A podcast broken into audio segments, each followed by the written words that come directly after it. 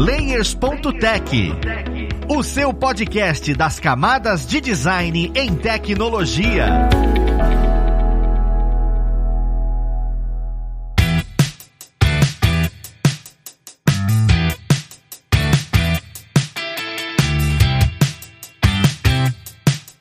Olá, ouvintes! Eu sou o Luiz Lima, designer e professor aqui na plataforma Alura, e vamos para mais um Layers.tech, o seu podcast das camadas de design em tecnologia. No papo de hoje, nós vamos falar sobre heurísticas de Nielsen. Eu acho que a gente, se você mexe com UI e UX, você já ouviu falar sobre heurísticas de Nielsen, mas de vez em quando vem aquela de o que de fato são as heurísticas? Quem é Nielsen no jogo do bicho? É sobre isso que a gente vai conversar aqui hoje, entender melhor sobre isso e o tanto que isso ajuda no nosso dia a dia como pessoa UX e como uma pessoa UI. Vamos lá pro papo esse que vai ajudar a gente nele. Nós temos aqui hoje como convidada a Desirê. Ela que é o ex-designer lá na Raia Drogazil e vem fazendo MBA em design de interação. E tem muito para trazer pra gente. Seja bem-vinda, Desirê. Opa, muito obrigada, pessoal. Tô muito contente de estar aqui hoje com todo mundo. É, também queria agradecer, antes de tudo, a Tutu por ter me convidado para esse papo, né? Então, se você estiver ouvindo isso, muitos beijos para você, Tutu maravilhosa. E tô bem ansiosa aí, bem animada pra gente poder fazer essa troca hoje. Obrigada. Perfeito. Olha aí, a Tuane estava no nosso episódio passado e ela tá fazendo história. Olha que maravilha. Obrigado, Tuane. E juntamente com a Desirê, nós temos a Paula. A Paula já esteve aqui com a gente também. Ela que é o ex-designer lá no Sebrae Nacional e tem cursos com a gente aqui na plataforma sobre o X. Seja bem-vinda, Paula. Obrigada, Luiz. Olá, Desirê. Oi, Matheus. Já dei spoiler, né, do Matheus. Tô muito feliz com o convite de falar de um assunto que eu gosto a beça. Então, é um prazer para mim voltar aqui. E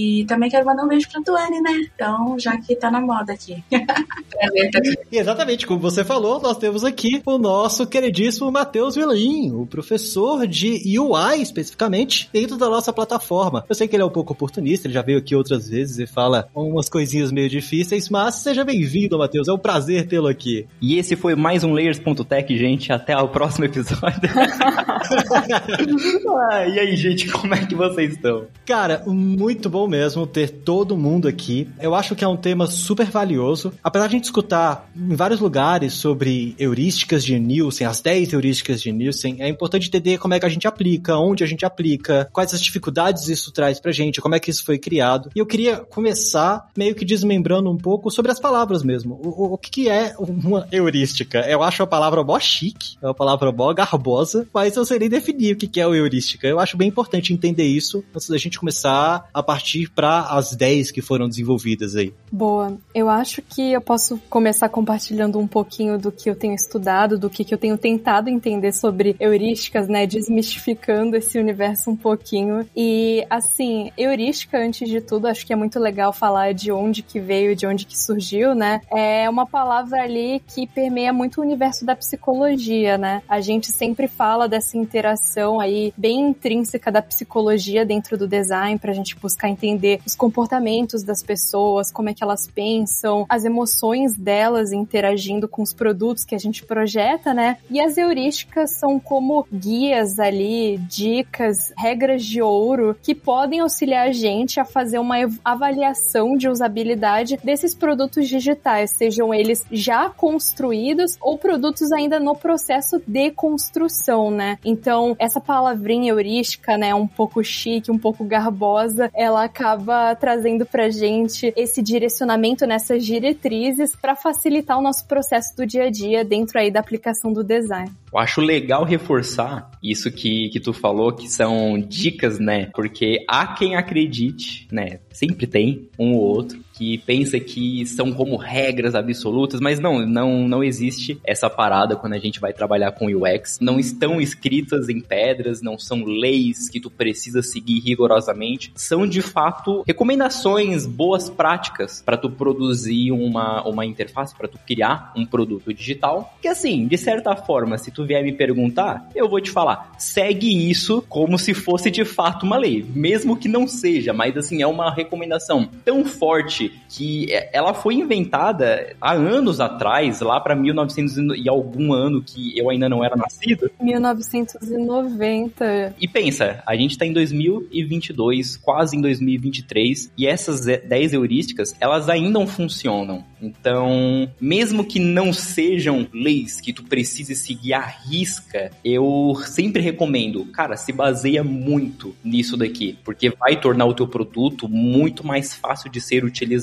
Elas funcionam, né? Elas realmente funcionam. É, até mesmo quando o criador, né, desenhou lá, escreveu essas regrinhas, não são regras, né? Regras de bolso, né, digamos. Ele mesmo pegou aquilo ali de umas pesquisas, né, de centenas de erros de usabilidade que ele encontrou. E realmente funciona, gente. Aquela regrinha de bolso que Matheus e Desirê disseram, vale a pena aplicar. É interessante mencionar esse ponto aí de que não é uma regra, mas também pode ser utilizado como, porque o design ele traz essa flexibilidade, né? Então eu acho que é muito a gente conseguir reconhecer que a gente tem nas nossas mãos uma caixinha de ferramenta que ela possui vários frameworks, ela, ela possui várias metodologias e a gente consegue adaptar, né, em cima desses frameworks, essas metodologias, é de acordo com as necessidades e os problemas que a gente tem, né? Então, é legal a gente sempre ter um rigor no nosso design, mas entender também que essa nossa posição mais criativa acaba trazendo uma fluidez maior, né? Então, da mesma forma que a gente está falando aqui das heurísticas de Nielsen, não exclusivamente existem essas heurísticas, existem vários outros designers, outras pessoas que auxiliaram na construção do design, que eles também trazem outras diretrizes, outras definições, né? Não necessariamente a gente precisa aplicar isso em todo o projeto ou aplicar as 10, né? Mas alguma coisa a gente precisa levar em consideração e a gente vai sempre adaptando de acordo com as nossas necessidades, né? Perfeito, até porque design é muito disso mesmo, é o que você está comentando. E, e eu achei importante vocês falarem é que, ah, não, foi construído há bastante tempo por alguém, é bem sólido até hoje, vale a pena conseguir. E a pergunta que me vem é: quem é esse alguém? Foi uma pessoa só que sentou e falou, ó, oh, beleza, afinal, o que, é Nielsen, sabe? Que a gente fala, não, as 10 heurísticas de Nielsen. E aí, eu fico me perguntando quem de fato sabe quem é e por que que essa pessoa é tão importante. Existe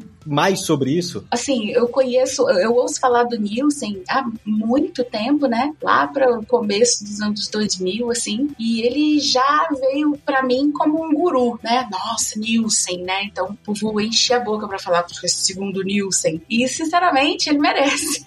Porque o que ele, né, o que ele escreveu ali para ajudar a gente a desenhar interfaces com mais usabilidade realmente ajuda, realmente funciona. Eu sei que ele ele tem um sócio, vamos dizer, né? Que é o Donald Norman. Então, você já junta, inclusive, com outro guru do design, não é mesmo? E eles dois ali no NN Group fazem, né? Escrevem, escreveram diversos artigos e fizeram vídeos e, e diversas pesquisas que auxiliam muito designers e pessoas que trabalham com usabilidade e com experiência do usuário. Então, eu diria que ele é um guru porque trabalhou durante muito tempo com pesquisa, com pesquisa pesquisas, especificamente com pesquisas de usabilidade. Então, é até aí onde eu sei que ele merece o título de guru. Eu acho que, além desses pontos essenciais que a Paula comentou, eu também, assim, se eu for compartilhar um pouco de onde que eu comecei a ouvir falar sobre esses gurus do design, né, me remete bem à minha época ali da faculdade, né, os tempos de ouro, onde tudo começou. E eu lembro que algo bem recorrente que os professores sempre traziam pra gente eram essas recomendações dos livros deles, né? Eles têm livros aí muito emblemáticos dentro da comunidade de design e assim, até para não designers esses livros ainda são muito relevantes, né? Porque eles vêm ali da interação humano-computador, da psicologia e aí muitos desses estudos que eles trouxeram, que eles se pautaram, eles acabam não sendo exclusivos só para design, contribuem muito para nossa disciplina, né? Mas eles também impactam aí, acabam esbarrando em várias outras temáticas e eu acho isso isso brilhante, assim. Então eu diria que o Donald Norman e o Jacob Nielsen são tipo as fadas do design. É inevitável uma pessoa entrar na área, independente se for hoje, for amanhã ou tivesse sido ontem, uh, é inevitável tu começar a pesquisar por UX e tu não encontrar tanto Jacob Nielsen quanto Don Norman, porque eles são as maiores referências que a gente tem hoje. São pessoas que trabalham com isso desde que a própria, o próprio termo UX ainda não existia, porque foi um termo que foi cunhado pelo Don Norman, mas isso é uma história para um outro episódio desse maravilhoso podcast que você está ouvindo. Mas assim, é muito difícil a gente não encontrar sobre essas pessoas quando a gente entra na área, quando a gente tá embarcando. E é engraçado que se tu pesquisar agora mesmo por Jacob Nielsen no Google, vai estar tá aparecendo ali, né, uma breve bio dele que o, o, o Wikipedia joga ali no Google. E tá ali no começo, guru da usabilidade. New York Times chamou ele assim em 1998. Então, o cara, ele é realmente uma referência em usabilidade mesmo. Eu tô com a palavra as fadas do design na cabeça, porque é, é maravilhoso. Eu achei uma perfeita definição. Se você tem um ídolo, assim, uma referência, eles são as fadas do design na nossa vida, sabe? É isso. O cara desce do céu com as asinhas dele e ilumina a nossa cacholinha ali para que a gente consiga voar nos projetos.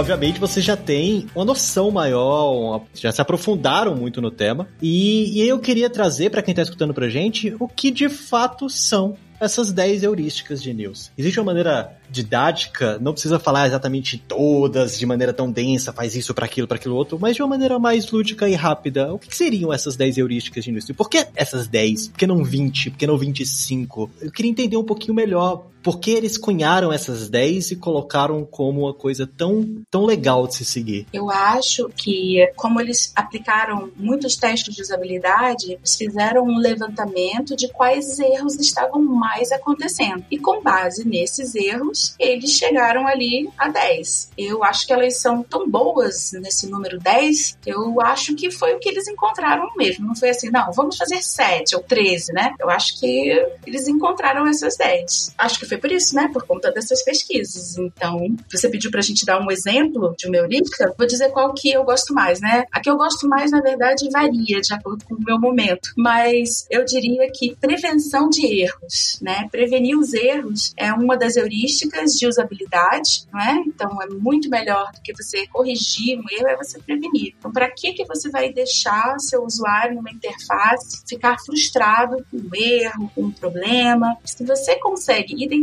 esse erro, você consegue dar uma aliviada e evitar. Então, para que deixar essa pessoa clicar ali naquele botão se do outro lado não tem nada, né? Senão ele não vai conseguir concluir a tarefa dele. Então, esse é um dos exemplos de heurísticas que ultimamente eu tenho gostado bastante. Eu também queria compartilhar uma heurística que eu curto bastante. Assim, eu não sou uma pessoa muito focada em UI, na realidade, para falar da minha atuação no dia a dia. Eu sou mais focada em mapeamentos ali, pesquisa, imersão, né, discovery. É a parte do design que eu mais curto fazer. Só que a heurística que eu queria trazer para cá de exemplo é uma heurística que acaba sendo bem mais voltada para interface mesmo, porque tem uma historinha muito bacana que eu tava lendo sobre essa heurística que eu acho que vale a pena trazer aqui para todo mundo. Então é a estética e design minimalista. Eu acho que ela é bem interessante porque ela mostra o peso do design de interface, né? Muitas vezes a gente vê olhando ali para pontos bem drásticos dos problemas, né? A gente vê a gente sempre querendo conectar todas as peças do quebra-cabeça para fazer sentido, né? Naquele projeto que a gente está criando, a gente gasta bastante tempo fazendo discovery, imersão, mas aqui eu queria evidenciar bastante a importância de uma interface bem construída,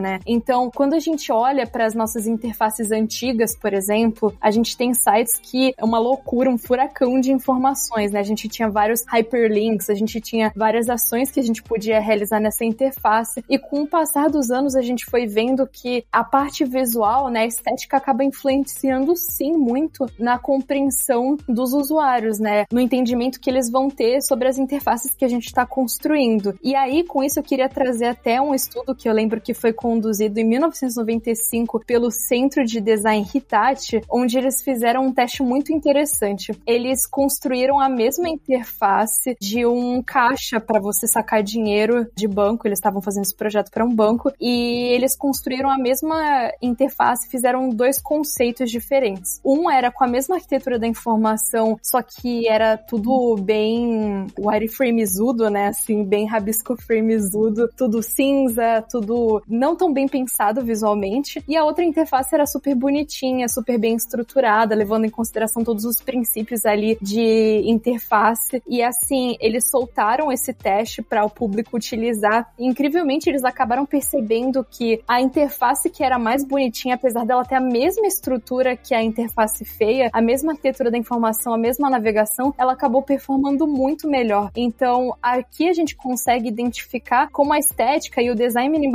eles podem sim influenciar muito nos produtos que a gente está construindo. E aí veio na minha cabeça esse exemplo para trazer para vocês. É, a gente entende que user interface design, ele não remete necessariamente só à interface digital, só aquilo que a gente frequentemente vê no dia a dia, que é um site, um aplicativo. Se trata de muito mais coisa do que isso, né? Uma, uma interface, ela pode ser um objeto físico, tipo um martelo, é uma interface que vai executar um objetivo, por exemplo, para pregar alguma coisa, mas as heurísticas elas focam muito especificamente no lado digital, nesses elementos. Eu vim fazendo algumas pesquisas ah, para um projeto bem importante que eu tô que eu tô trabalhando ultimamente, e nesse quesito eu fui acabei me pegando lendo sobre a história da web, como tudo começou, o que que o Tim Berners-Lee, que foi o criador da web, o que que ele estava fazendo, em qual momento que ele estava, como ele chegou para poder criar isso. E no começo de tudo, lendo toda essa história que vai indo muito mais além do que a gente pode ir notando, a gente vai percebendo que no começo era tudo muito, muito robusto. A gente está na Web 3 agora, na época falando da Web 1, a gente não tinha tanta questão de identidade, de personalização, não se pensava muito nisso ainda, porque ainda estava tudo muito na idade da pedra, se a gente parar para pensar no quesito digital. Então, as empresas, quando elas iam se levar a sua marca para o ambiente digital, elas não tinham muita questão para se fazer, e foi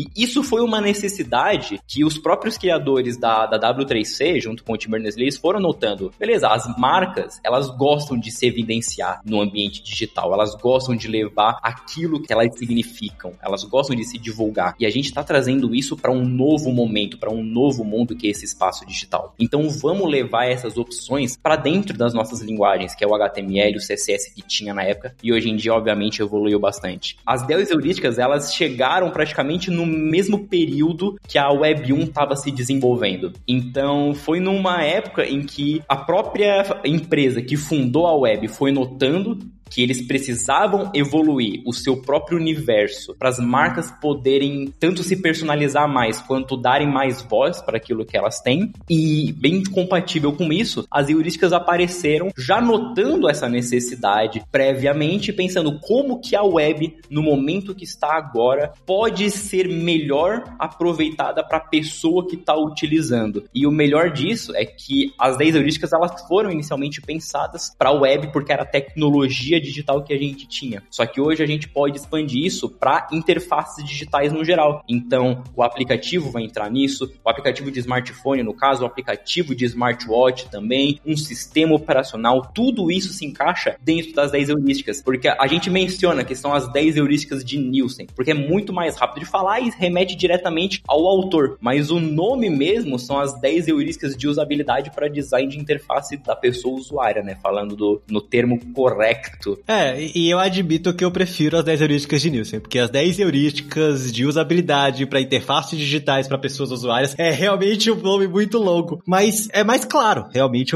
fica mais útil e mais entendível que seria, né? É mais amplo, isso é que é interessante. Quando você fala de as heurísticas para interfaces digitais e tudo, e vocês indicam muito uso, mas é 100% do tempo que você tem a validade do seu uso, existe algum momento onde não se faz necessário, sabe, o uso dessas heurísticas, não se faz necessário você ter esse conhecimento. Existe algum momento do produto digital, trabalhando com interfaces, em que você pode olhar e falar: não, eu vou deixar isso de lado. Ou de fato você olha e fala: olha, caminhe com isso como se fosse a Bíblia embaixo do braço. Eu acho que uma boa forma de responder essa pergunta é como todo designer geralmente fala: depende.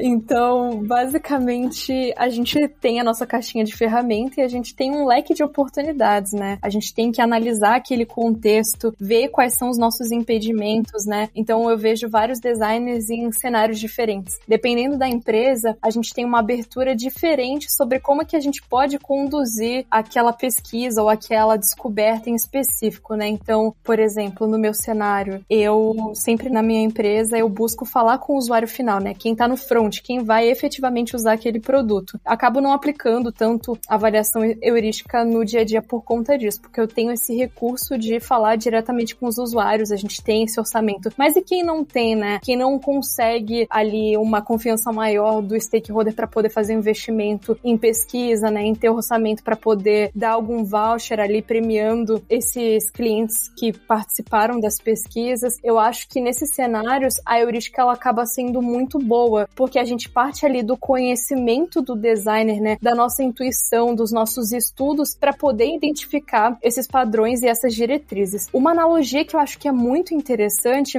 é pensar nessa pessoa que está fazendo avaliação heurística como um inspetor de obras. Então, por exemplo, esse inspetor de obras, quando ele está indo verificar se aquele edifício está seguindo algumas regras estabelecidas, diretrizes de segurança, ele vai lá se certificar que existem saídas de incêndio, portas corta-fogo, e é justamente isso. Isso acaba sendo muito intuitivo para a gente, já tá na nossa cabeça no dia a dia, né? A gente não necessariamente precisa despender um tempo fazendo uma avaliação heurística para estar tá aplicando aquilo no nosso dia a dia, mas quando a gente quer gastar esse tempo para fazer uma avaliação mais profunda, a gente sempre busca entender o porquê que a gente está utilizando essa metodologia em relação à outra, né? Se a gente pode aqui aproveitar e fazer só essa heurística, a gente só tem o tempo para fazer isso, ou aqui a gente conseguiria ter uma abordagem diferente, fazer uma triangulação, agregar outros dados que a gente tem também com essas heurísticas que a gente realizou para deixar esse estudo mais parrudo, né? Então acho que vai depender muito da necessidade do projeto, do designer e do problema que a gente está tratando mesmo. Eu queria complementar é, esse depende, né, que é a frase do, dos designers, que com o seguinte: a gente tem as heurísticas para a gente aplicar quando a gente estiver criando algo, e existe a avaliação heurística que a gente pode fazer em algum produto, né, em alguma interface. A avaliação heurística pode não ser a ideal em alguns casos de você fazer. Bom, nesse caso aqui, a gente tem que fazer outro tipo de pesquisa, né? De repente, a avaliação heurística não vai atender ali todas as nossas questões de habilidade, vamos falar com usuários, com pessoas usuárias, etc. Mas as regrinhas de bolso, vamos dizer assim, assim, a gente vai absorvendo é, as 10 de uma certa forma que daqui a pouco ela fica automática, já fica dentro de você. Como depois que você aprende a dirigir e você já está dirigindo há muito tempo, você pode até ouvir música e prestar atenção na música, porque todo o resto vem automático, não é? Você olhar para o retrovisor, você, né, passar a marcha, você ficar na faixa, né? Dá certo. Então, quando a gente vai criar, a gente vai desenhar os fluxos e as interfaces, a gente já traz aquilo ali, né, sobre a localização, sobre o design minimalista, sobre o erro, sobre a ajuda. A gente já vai colocando aquilo ali até mesmo sem perceber, eu diria. É, é quase como respirar. A gente respira o tempo todo, mas a gente não, não percebe isso, não tá na nossa cabeça, nossa, estou respirando. Por isso que eu até digo pra galera que tá ouvindo que não precisa se preocupar, ai meu Deus, são 10 heurísticas, eu tenho que decorar isso, porque vão pedir na, na empresa tal. Não, não, não se preocupa com isso. A internet tá aí, sempre que tu precisar de referência, vai estar tá ali para te pegar. E conforme tu for fazendo, é exatamente isso que a Paula falou. Tu vai estar tá aplicando sem nem mesmo pensar no no nome da heurística, vai sair totalmente no automático. E quando tu perceber, tá lá, tu tá aplicando tudo. Exatamente. Não só na interface, né? Às vezes eu tô ajudando aqui minha filha com cartaz pra escola e falo, olha, presta atenção. A pessoa precisa saber onde ela tá, onde ela vai. Eu vou colocar aqui, né? Gente vai aplicando né, qualquer elemento ali que você precisa de uma pessoa com interação ali com a interface, né? Sabe quando que eu sofro muito olhando cardápios na rua? Nossa, como designer o meu coração dói muito, sabe? Você pensa assim, nossa, se Nilson visse isso aqui. Exato. Uma fada do design ia morrer quando olhasse para esse cardápio. Esse é o mal do designer, porque tudo perde o, o, o valor ou a, a coisa pra gente, porque a gente olha, a gente olha com outros olhos que, por exemplo, a minha namorada não olha. Sim, sim, é um olhar, né, exatamente da, da aplicação, a gente vai aplicando aquilo ali no dia a dia, vai percebendo às vezes na outra interface que não foi a gente que fez, ou que a gente está avaliando, né? É muito bom como vocês estão falando, eu vou percebendo que com o tempo que você vai estudando e aplicando, as heurísticas deixam de ser heurísticas e se tornam algo chamado bom senso. O bom senso, você começa a entender, ah, gente, não é possível, não é possível que você vai fazer isso daqui. De tanto que você faz e tá tão acostumado que você começa a ver dessa forma. Só tome cuidado porque outras pessoas não percebem isso. Então faz parte também de ter a simpatia de falar, está fazendo porque não é tão claro para os outros quanto é para você.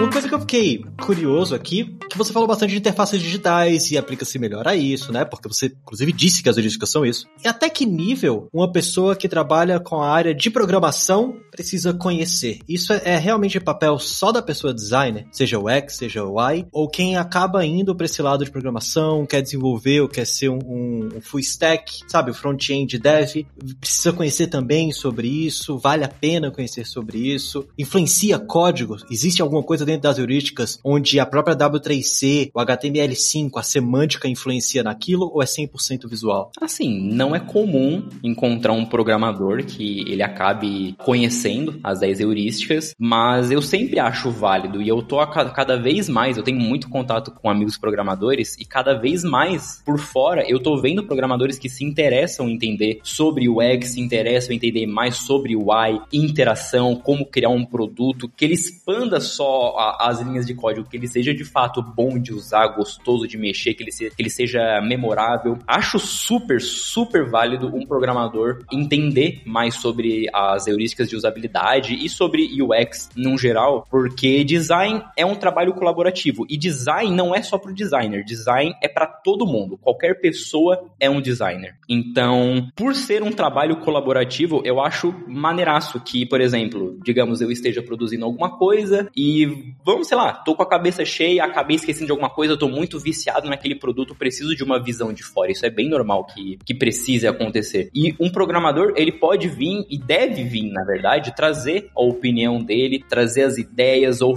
jogar alguma sugestão, falar isso poderia ficar melhor seguindo essa heurística ou acredito, já vi formas, algumas empresas aplicando dessa maneira. E aí, obviamente, a gente vai, testa depois para verificar se daquele formato tá realmente correto, tá realmente fazendo sentido para a pessoa que vai utilizar o produto. Por isso que eu defendo que é bem legal programadores entenderem mais sobre usabilidade, sobre UX no geral. Eu concordo com essa questão da pessoa desenvolvedora e a heurística, dois motivos que eu pensei aqui, né? O primeiro é, mostre-me uma pessoa desenvolvedora front-end que nunca precisou essa pessoa, a própria pessoa desenhar uma tela. Quero que você me diga uma pessoa desenvolvedora que nunca precisou fazer uma tela de um sistema, de um site, de um aplicativo, né? Mostre-me uma. Se realmente alguém está nesse caso, pode mandar um e-mail, né, Luiz? Pode mandar um e-mail pro Luiz que eu quero conhecer essa Então, é interessante conhecer as heurísticas, porque nesses momentos que a gente sabe que acontecem, essa pessoa vai conseguir, vai ter mais insumos para desenhar uma tela com uma boa usabilidade. Outra coisa é a questão do próprio código, né? O próprio código, um dia você vai desenhar aquele, você vai escrever aquele código e outra pessoa vai pegar aquilo ali, certo? E você consegue utilizar as heurísticas ali. Veja, a questão da consistência e da padronização, os códigos você tem as cores, você tem indentação,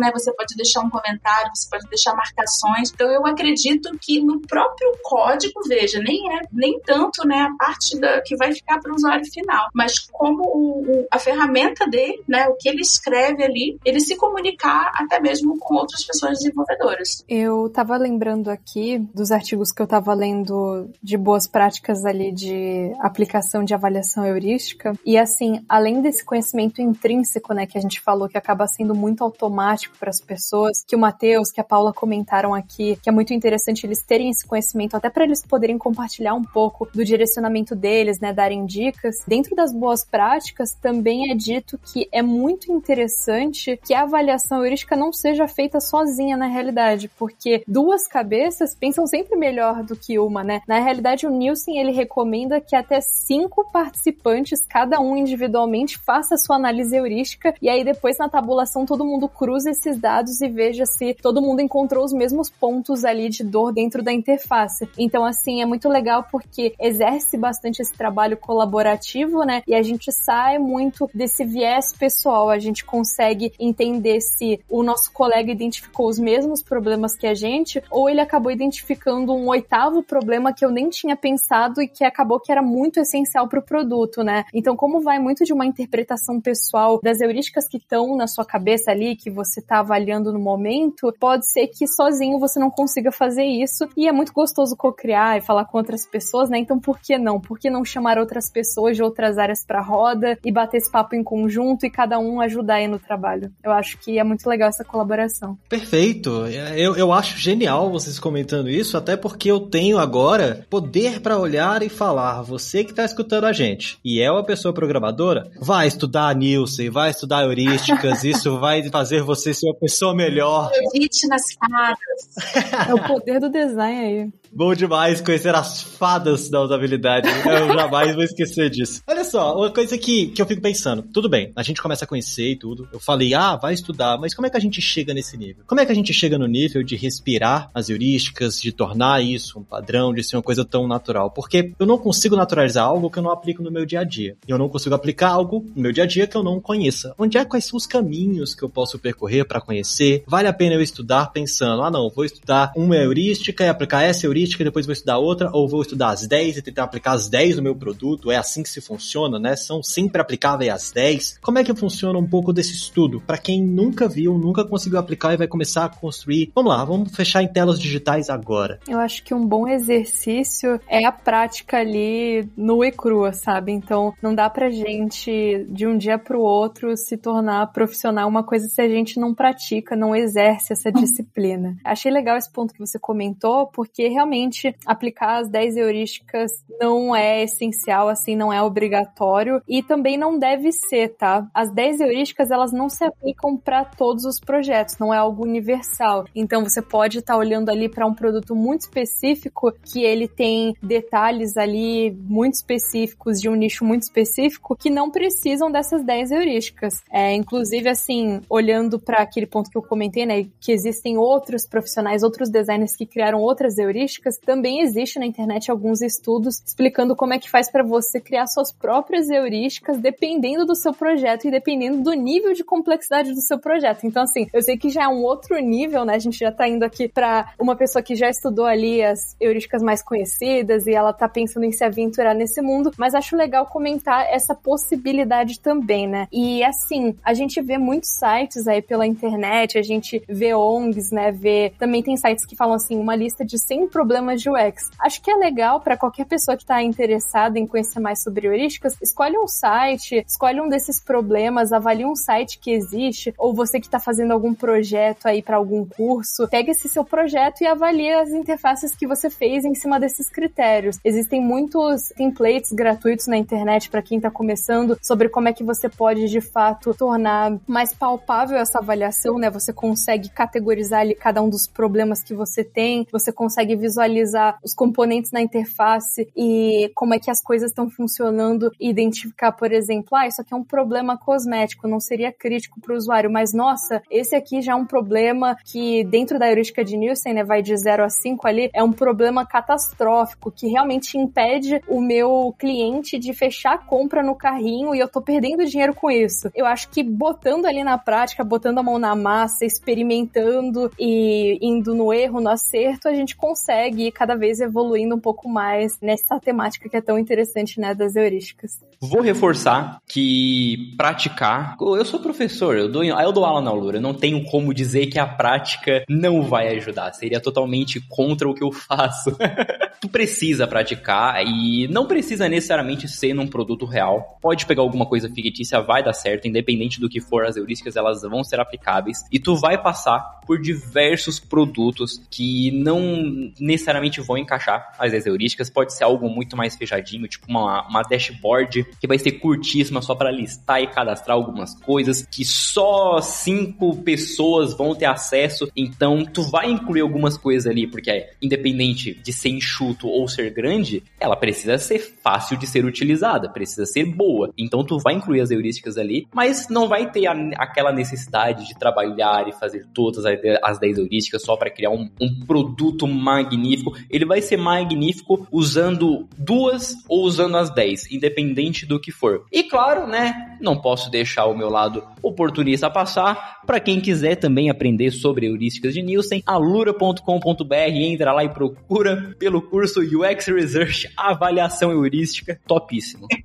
um outro exemplo, né, que a gente não vai aplicar essas 10 heurísticas é um game design. Por exemplo, né, você quer, você tá criando ali um labirinto. Não tem condições de você dizer exatamente para aquela pessoa onde ela tá, para onde ela vai, porque aquilo ali, aquela utilização é para que ele erre, é para que ele tente, né? Então, assim como esse exemplo aqui de um game, você pode não aplicar em determinados trabalhos. Perfeito, é, eu acho maravilhoso que tava até falando topíssimo. E vocês demonstraram muito bem, né, que, assim, nem todas são aplicáveis. E, e eu realmente não tinha nem pensado nisso. Eu, eu perguntei e falei, caramba, quando a gente começa a estudar, a gente pensa, vou aprender as 10, porque toda vez eu vou colocar as 10 naquele produto para ficar assim, como diz o Matheus, topíssimo. E, e trazer esses insights é extremamente importante. E a gente coloca 10 por padrão. E o cérebro humano, por padrão, categoriza as 10 como se a primeira fosse mais importante e a décima fosse a menos importante. Isso é meio que inconsciente. Isso existe dentro das heurísticas? Existem níveis de importância de cada uma delas? Tipo, olha, isso daqui é uma coisa que, bem, níveis de importância desses testes aqui, dessas heurísticas, dessas dicas, essa aqui é a que você precisa sempre ter em mente. Essa daqui nem tanto, pode deixar passar e tal. Ou não existe essa categorização? São 10 só por serem 10? São 10 só por serem 10. Não é um, um ranking de, tipo, ah, tá em primeiro primeiro lugar é a mais topíssima.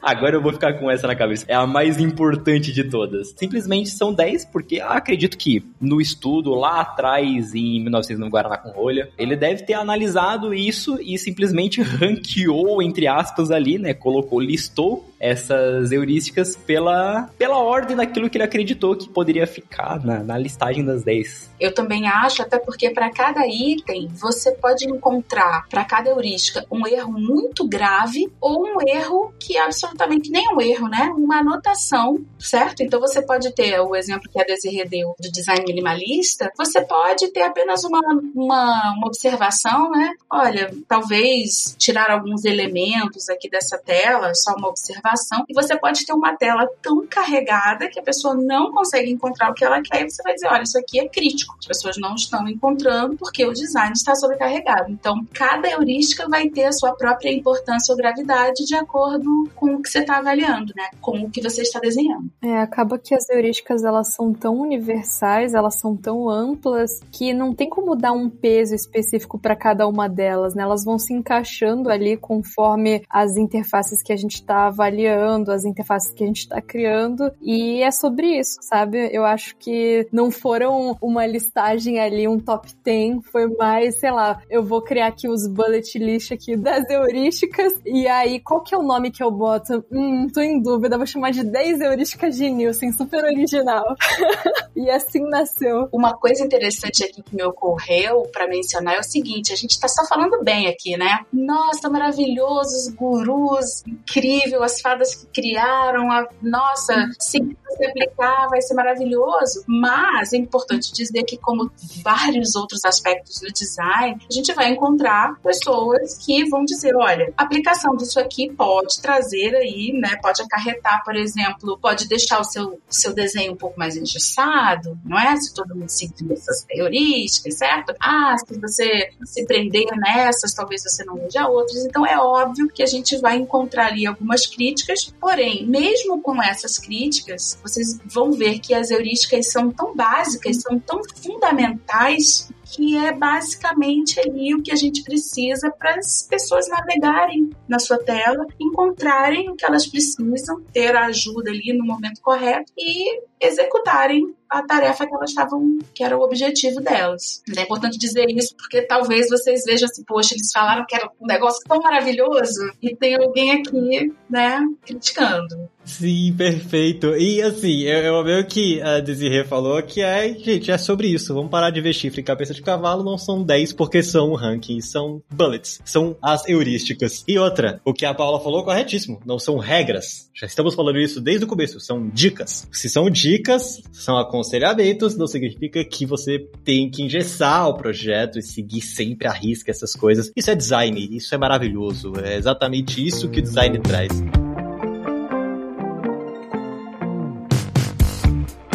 Pessoal, eu agradeço muito mesmo a presença de vocês. Assim, deu para entender o que são as heurísticas, deu para entender o que são especificamente os estudos feitos por Nielsen e como é que trouxe isso, como é que isso ajuda no dia a dia da pessoa designer. E como é de praxe, eu gostaria de abrir um espaço agora para quem tá escutando a gente consiga acompanhar vocês para que além da inspiração de Nielsen, tenham outras inspirações no dia a dia de trabalho. Então, Desirê, para quem quiser te acompanhar nas mídias sociais, onde é que as pessoas conseguem te achar? Boa. Eu também, nossa, meu sonho da minha vida é virar algum de a fada do design. Brincadeira.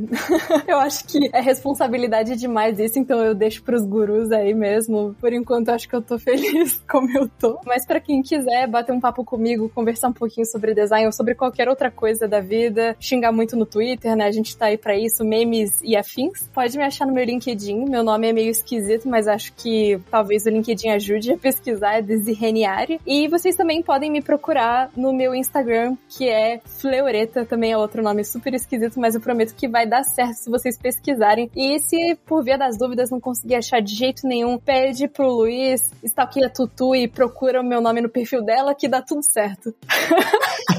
Perfeito, isso mesmo. Pede para mim, stalkeia a Tuane, porque ela também está se tornando uma pessoa. E você, TC, talvez não saiba, mas talvez você já seja uma fada do design para alguém. Você pode ser a inspiração de alguém, olha só. Nossa, eu, eu, fico até corada com isso. Muito obrigada. Você que me considera uma fada do design, eu tô muito emocionada. Então, gratidão aí pelo suporte. e continuando, Paula, para quem quiser te acompanhar e, e, encontrar você nas mídias sociais, onde é que as pessoas conseguem te achar? Eu estou lá no LinkedIn, como Paula Lopes Faria. Meu Instagram não é profissional, eu não falo de UX, eu não falo nada interessante no Instagram, então prefiro o LinkedIn. Vocês podem mandar observações, dúvidas. Eu gosto de conversar, gosto de trocar informações. Heurística é um assunto que eu gosto muito e sugiro que vocês leiam, né? Leiam as 10 e peguem ali aquele aplicativo, aquele site que você usa mais e que você volta e meia tem uma reclamação, sabe, daquela funcionalidade que não tá tão boa. E aí tenta fazer uma avaliação ali de leve. Eu acho que começar assim é uma boa. Fica aqui essa dica e muito obrigada, Luiz, pela oportunidade e Matheus Desirê pelo papo maravilhoso. Eu que agradeço a sua presença aqui, essa dica é maravilhosa. E, Matheus, para quem quiser te acompanhar e te achar nas mídias sociais, como é que o pessoal te acha? Ah, para falar com o Matheus profissional, acho que o melhor caminho é o LinkedIn. Pode pesquisar lá por Matheus Vilain, vocês vão me encontrar. E para falar sobre besteiras, memes e Harry Potter, pode ir no Twitter, o arroba é Matheus Vilain também. Qualquer outra rede, rede social relevante aí, Matheus Vilain. Matheus sem H. Sem H, pelo amor de Deus.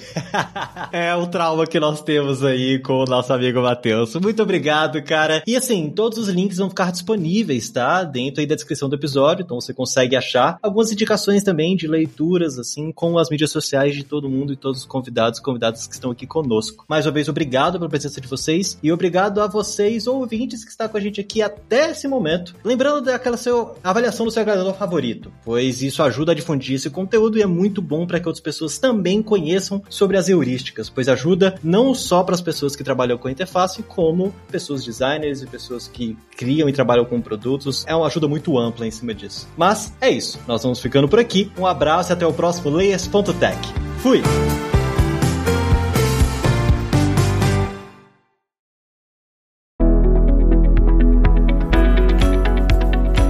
Você ouviu o Layers.tech, uma produção alura.com.br. Edição Radiofobia Podcast e Multimídia.